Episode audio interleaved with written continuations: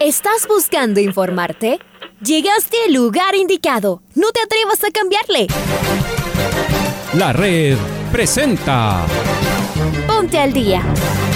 Información deportiva al instante sobre la actualidad de los equipos ecuatorianos muchos goles y el drama que tanto disfrutamos. Los albos se pusieron en ventaja con doblete de Adolfo Muñoz. La Libertadores Femenina cuenta con sus 16 equipos. Con la conducción de los periodistas de la red, Raúl el Profe Chávez y Andrés del Pichón Villamarín. Mucha información que contarles aquí en 102.1 FM. El microciclo de la selección que arranca el día de hoy. Ponte al día. La red. Amigos, amigas. Hola, hola, ¿qué tal? ¿Cómo les va? ¿Cómo están? Tengan ustedes de muy, pero muy buenos días. Un placer poderlos saludar. Amaneció algo frío esta mañana de miércoles, día 16 de febrero del año 2022. Arrancamos, iniciamos, comenzamos la primera edición del Noticiero al Día de la Red. Abrimos los micrófonos de los 102.1 FM en esta mañana y comenzamos con la programación deportiva y les invitamos claramente a que nos acompañen a lo largo de las distintas emisiones para enterarnos de todo el acontecer nacional e internacional en el mundo del deporte. Te saluda Andrés Vitamarín Espinel en compañía del señor Raúl Chávez, quien está por saludar y encontró el máster. La producción eh, está encargada de parte del señor Leonardo Durán. Comenzamos entonces, amigos, que tengan un feliz día. ¿Cómo te va, Raúl? Bienvenido. ¿Qué tal Andrés? ¿Qué tal amigos? Un fuerte abrazo para todos ustedes. Bienvenidas, bienvenidos a Noticiero del Día en su primera edición. Arrancamos con los titulares en este miércoles 16 de febrero. Barcelona clasificó con angustia la segunda ronda de la Copa Libertadores de América. Brian de Jesús será el nuevo delantero de Liga Deportiva Universitaria. Se aprobó el 60% del aforo en los estadios por parte del COE. Y Macará inauguran la Liga Pro 2022. Universidad Católica afina detalles en su última semana de pretemporada. El futuro de Vini Arce estaría en Brasil. El PSG y el Manchester City ganaron en la ida de los octavos de final de la UEFA Champions League, siendo las 6 de la mañana con 7 minutos. Es momento de repasar el editorial del día en la voz de Alfonso Lazo Ayala. En la Copa Libertadores, Barcelona sufrió más de la cuenta para eliminar al Montevideo City Torque, pero ya está en la segunda fase del torneo. Michael Carcelén fue la figura y el equipo luchó frente a un cuadro uruguayo que metió todo el partido. Además, tampoco vino solo a encerrarse y logró asustar en algunas ocasiones. Si todo el partido fue intenso, los últimos 20 minutos fueron electrizantes para verlos de pie. Javier Burray salvó dos mano a manos increíbles, ratificó su condición de crack de los Canarios. Y el arquero visitante, Tinaglini, también fue figura. A Byron Castillo, en cambio, esta vez no le dieron espacios y no pudo repetir lo que había hecho en Montevideo. Y así llegaron a la definición por penales. El drama se multiplicó. Cobraron siete penales cada uno, impecables. El octavo fue atajado por Javier Burray y el brasileño Sousa marcó el gol de la victoria. Los canarios son los primeros clasificados a la segunda fase de la Libertadores, donde se encontrarán con los peruanos del Universitario de Deportes, que sea un buen augurio para el fútbol ecuatoriano de clubes en este 2022. Mientras tanto, Kylian Mbappé necesita actuaciones y goles como los de ayer para ratificar que puede convertirse en el mejor futbolista del mundo. Fue la figura del PSG frente al Real Madrid, incluso provocó un penal que Lionel Messi no pudo convertir, pero no perdió la fe y literalmente en el último minuto inventó una jugada gigante para convertir el gol de la victoria. Además lo festejó enloquecidamente. No importa que muchos ya lo dan como jugador del equipo español desde el verano de este año. Es posible que también sea eso lo que le falta al francés para ser reconocido como el mejor, triunfar con una camiseta tradicional del fútbol mundial. La serie no está cerrada, eso sí, pero ayer el Real Madrid ni siquiera remató al arco. Cambiará la actitud en el Bernabéu puede salir un partidazo. Es en el mejor fútbol del mundo.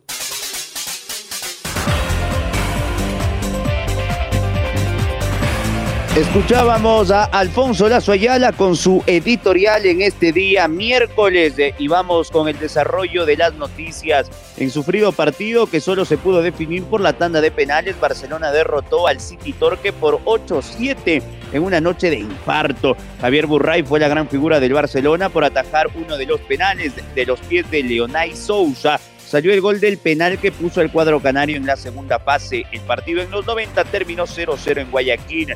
Está ya el Chaca Salas que ha madrugado en este día después de haber relatado el partido. ¿Cómo te va Carlos Edwin? Bienvenido. Gracias compañeros, amigos, ¿qué tal? Un gusto, saludos cordiales. Barcelona clasificó a la segunda fase de la Copa Libertadores de América la noche de ayer en el estadio Banco Pichincha. En la definición por penales, el cuadro canario derrotó a su similar de Uruguay 8 a 7. El partido en los 90 minutos había terminado 0 a 0 en un choque apasionante y muy bien jugado. Barcelona en el partido de ida sacó un empate 1 a 1 ante el Montevideo City en el Estadio Centenario en Uruguay. La definición por penales fue fundamental porque Javier Burray, la figura de la noche, atajó un penal y el brasileño Sousa puso el penal definitivo que le dio la clasificación a Barcelona para la segunda fase de la Copa Libertadores de América. Gran asistencia, drama, sufrimiento se vivió la noche de ayer, pero Barcelona ya está en la segunda fase del torneo continental, la Copa Libertadores de América. Continuamos con más en el Noticiero al Día. Gracias, Carlos. Un fuerte abrazo y es momento de escuchar a Fabián Bustos, el director técnico del cuadro torero que ayer se clasificó en los penales a la segunda fase de la Libertadores. En líneas generales, creo que en los 180, 190 minutos fuimos superior. En el partido de hoy, con una superioridad más, más marcada, creando muchísimas situaciones. Creo que tuvimos alrededor de 13 tiros de esquina, 12, 13 tiros de esquina. Ellos tuvieron dos o tres tuvieron dos chances ellos claras, nosotros tuvimos muchísimas o muchas. Y creo que lo más parejo de todo fue la tanda de los penales. Después me parece que enfrentamos siempre respetando al rival, obviamente. Creo que lo pusimos incómodo por su forma de jugar. Le robamos muchas pelotas en campo rival y bueno, no estuvimos finos, eh, seguimos, eh, tenemos que seguir trabajando para corregir esta situación y, poder eh, después manejar los partidos y si tenemos efectividad. La realidad es que creo que fuimos superior allá, menos unos 25 minutos, fuimos superior hoy todo el partido y después llegar a los penales que los dos equipos los patearon muy pero muy bien, muy pareja la serie, pero merecíamos, eh, me parece, llevarnos la victoria por todo lo que habíamos hecho dentro del campo de juego. Este grupo, eh, cada vez que no ha tocado una definición o que puede llegar a haber una definición, siempre lo trabaja, tanto para los arqueros como para los pateadores y la verdad que los chicos hicieron un, trabajo excelente. Eh, imagínate con todo ese marco hermoso que teníamos de gente que, nos estaba apoyando. Eh, Javier pudo también atajar un, penal decisivo y la efectividad de los chicos fue muy buena. Y el hombre de la noche terminó siendo Burray, el que atajó el penal definitivo, que en conferencia de prensa lleno de alegría dijo lo siguiente cuando venía caminando hacia el arco y cuando tomó carrera no, lo noté muy seguro.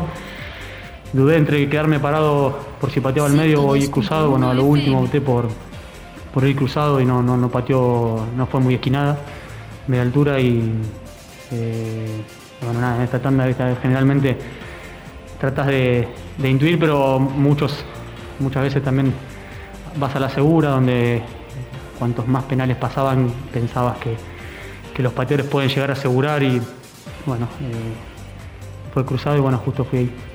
Y en estas, copas, yo arranqué mi tercera temporada acá, los tres años jugando este tipo de competiciones y ningún equipo te hace fácil nada.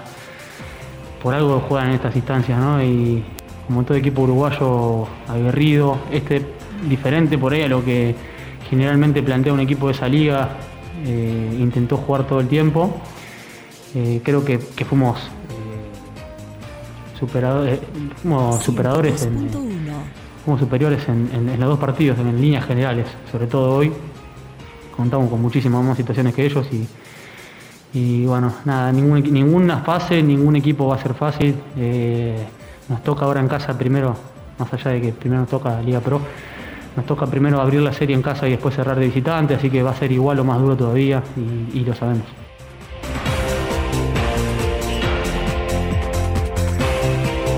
Delantero ecuatoriano Brian de Jesús será el nuevo delantero de Liga Deportiva Universitaria para la temporada 2022. Estamos con Patricio Javier Díaz, quien nos va a ampliar la información. Pato, ¿cómo estás? Buen día. Amigos y amigas de Noticiero del Día, ¿cómo están? Brian de Jesús será el nuevo delantero de Liga Deportiva Universitaria. El jugador que en el pasado militó en el Club Deportivo El Nacional y en el Club Sport Emelec firmará contrato con el cuadro universitario durante el transcurso de este día miércoles. De Jesús se presentó a los entrenamientos de Pomaski ayer y luego fue a realizarse los chequeos médicos de rigor para que el cuerpo médico del Liga Deportiva Universitaria dé el aval de la contratación. El jugador presenta una pequeña lesión muscular que no sería de consideración y que consistiría nada más en unos pocos días de recuperación. Brian de Jesús de esta manera se convertirá en el fichaje de la U para reemplazar a Yorka Ebreasco en la delantera de liga, tomando en cuenta que es delantero nacional y que no ocupará plaza de extranjero. Para el Noticiero del Día informó Patricio Javier Díaz. Muy bien, eh, Pato, y sigamos con Liga. El arquero Gonzalo Falcón en conferencia de prensa la tarde de ayer en el Centro de Alto Rendimiento de Pomaski se refería de la siguiente manera a la actualidad de los azucenos. Sí, creo que Preti no, o sea, nos hace trabajar muy bien, nos exige como todo entrenador, como tiene que ser, más en un equipo grande. Me gusta su forma de trabajo, no, tiene muy buenos trabajos y buenas variedades. Eh, así que eso es bueno, que, siempre nos exija y, para mí como para, para todos los compañeros. Eh, después el tema de, de, competencia, sí es una competencia muy pareja, muy buena, pero muy sana como siempre. No, nos llevamos muy bien con Brian como con Gaba, eh, así que va a ser una linda competencia. Si bien sabemos que Gaba sí tiene, tiene una recuperación, tiene, tiene un tiempito más, pero, pero por suerte ya está entrenando, se está recuperando bien, pero es una, una competencia sana y, muy pareja que, sabemos que el campeonato también es, es muy largo y, quiera o no, que le toque atajar primero, el otro va a tener minutos también porque es un campeonato largo y tenemos mucha competencia por suerte. Yo creo que es un orgullo más que nada vestir esta camiseta, estoy muy contento, pero nada, eh, con la con la ilusión de que me va a ir bien y nos va a ir bien a todos. Así que nada, muy, muy ilusionado y con muchas ganas de, vestir esta camiseta. Yo creo que, hay un buen plantel, un muy buen equipo. Me, gustó la forma de jugar de, Pablo también, que nos hace jugar desde el primer día que llegué. La, forma de salir jugando, que, no siempre pelotazo, intentar, intentar y si no hay, seguir jugando. Eso es algo bueno, yo ya lo, lo conocí de Uruguay, de haberlo enfrentado. Después veo que sí, que hay muy buenos jugadores de calidad que, eso es bueno, así que tenemos la ilusión de hacer un buen campeonato y obvio, obvio que siempre salir campeón porque es un equipo grande y es, es a, lo que, a lo que venimos. Firmé por un año, llegué por Pablo que me, que me llamó directamente él eh, para decirme si, si, estaba de acuerdo en venir. Yo estaba como jugador libre, eh, le dije que sí, obviamente, cuando me nombró el club ya, ni la pensé. Por suerte salió en dos o tres días, ya, ya había salido todo, pude firmar y, ya viajar, fue, fue muy rápido por suerte en eso y le agradezco a Pablo también por, por haberme llamado directamente y, decirme las cosas de frente.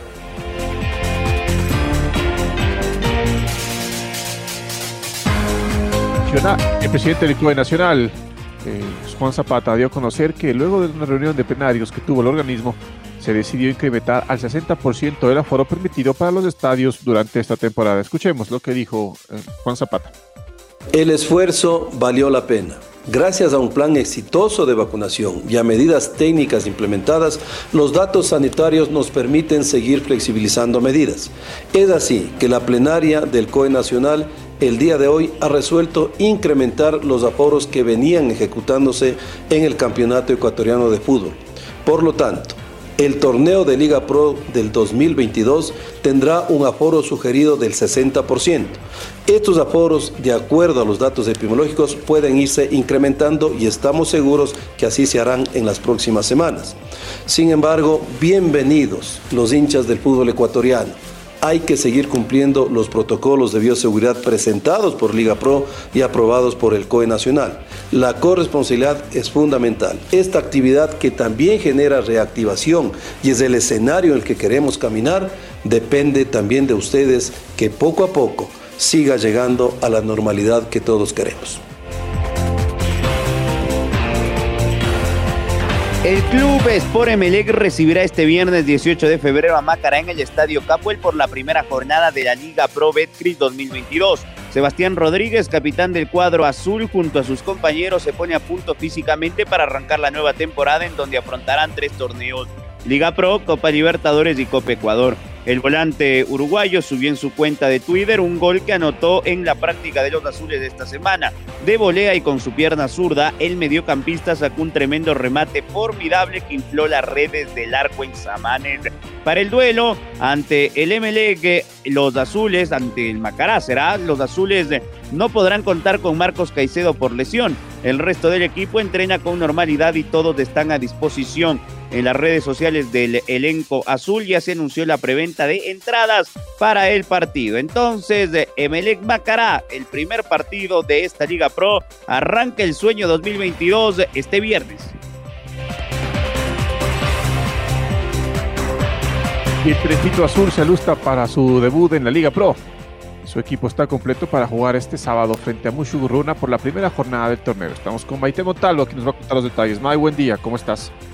¿Qué tal Andrés y Raúl? Un fuerte abrazo para ustedes también a nuestros oyentes que ya están conectados con el Noticiero al Día. Tengo novedades sobre la Universidad Católica que se está listando para su debut de este sábado 19 de enero a las 15 horas frente al Mushugruna, que esto es válido por la primera fecha del torneo. Su director técnico Miguel Rondelli conversó en la red y especificó justamente lo que se vivió en el partido de presentación de la noche camarata, que fue el pasado viernes, donde igualaron uno a uno con el Nacional. Para Rondelli, esta fue una muy buena semana de competencia y que se notan las ganas que tiene el equipo para ya jugar. Los entrenamientos han sido distintos, hay mucha motivación en el equipo de la Católica y recordarles que esta es la primera pretemporada que tiene Rondelli con un equipo de primera y él lo había hecho esto antes con divisiones inferiores, así que para él ha sido completamente un reto. En cuanto a cómo están los jugadores para este debut frente al Mushugruna, el estratega afirmó que para el debut en el campeonato tendrá disposición a el equipo y especificó que Anderson Ordóñez se recuperó de un desgarro y que Cristian Oña ya trabaja con normalidad. Así que el equipo de Rondelli es bastante versátil de su, en su bloque defensivo para pasar de una línea de 4 a una línea de 3. Va a depender igual de varias variantes en el partido, como ya se demostró en el compromiso amistoso frente al Nacional. Y eso es lo que están trabajando en los entrenamientos. Proponer en los partidos y en estos partidos amistosos que tuvo, pues fue para pulir varios detalles que tendrá la Católica cuando se enfrente el sábado al Mushugruna. Así que, compañeros, estamos en la recta final y esperando también el inicio del campeonato. Muy bien, eh, Maite, y pese a que fue presentado en el Brighton de Inglaterra hace pocas semanas para cumplir con su contrato hasta diciembre, el futuro de Billy Arce por ahora es incierto. La prensa brasileña asegura en las últimas horas que el América Fútbol Club está interesado en el ecuatoriano y realizaría una oferta formal por su carta pase. Por otro lado, hay que recordar que Billy Arce está entrenando después de su paso por liga con la sub-23 del Brighton en Inglaterra hasta definir si el jugador será subido al primer equipo o hay una propuesta como la que acabamos de contar del fútbol de Brasil.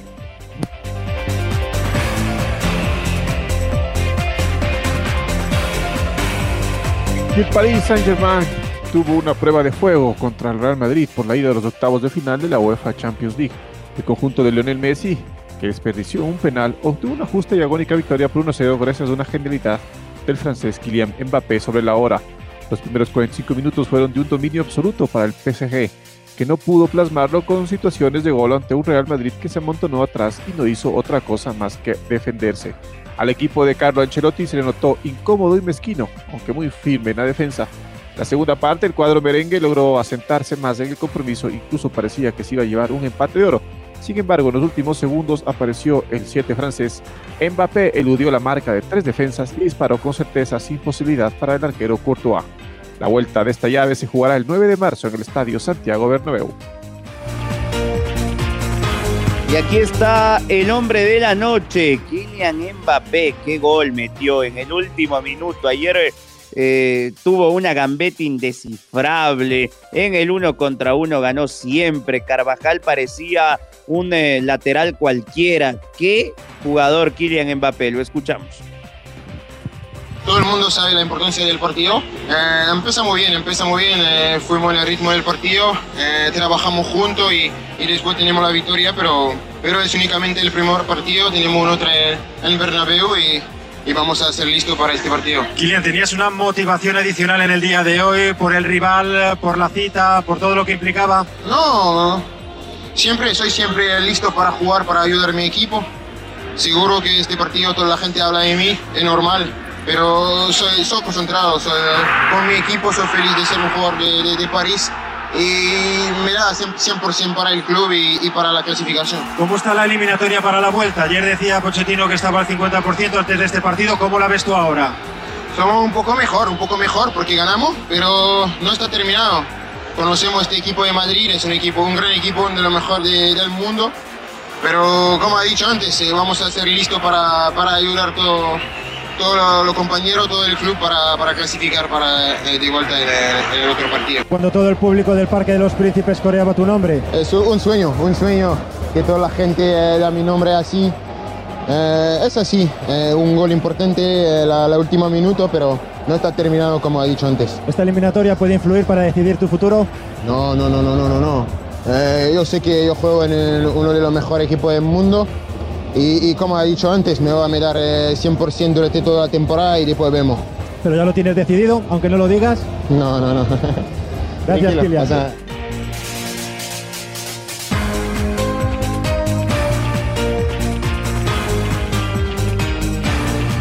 Es momento de escuchar a, al, al, belga, al arquero Thibaut Courtois, que fue figura al atajar uno de los pena, un penal a Lionel Messi.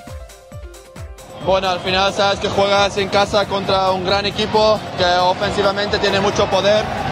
Y más en partidos así, cuando les analizas los partidos de Champions son diferentes que los partidos de Liga. Y eh, dan el extra más. Yo creo que empezamos bastante bien, pero luego eh, no logramos tener la calma, eh, hemos sufrido, ellos han tenido mucha posesión y los momentos que podemos contragolpear no lo hemos hecho bien. Pero bueno, está haciendo a 0-0 y luego perdemos aquí el balón muy estúpido. Eh, luego ahí nos, nos gana el 2 contra 1 y justo cuando voy a hacer el bloqueo me pasa por debajo. Entonces, ¿qué pasa después de un partido así? Justo eso es una, una pena, pero bueno. Eh, todo está abierto para la vuelta. Eso te iba a preguntar, ¿cuánta rabia da, cuánto duele aguantar 93 minutos y encajar prácticamente en el, en el último de partido? No, es muy duro. Yo creo que al final eh, nuestro partido no es bueno, pero si puedo ir con 0-0 al Bernabéu es mejor.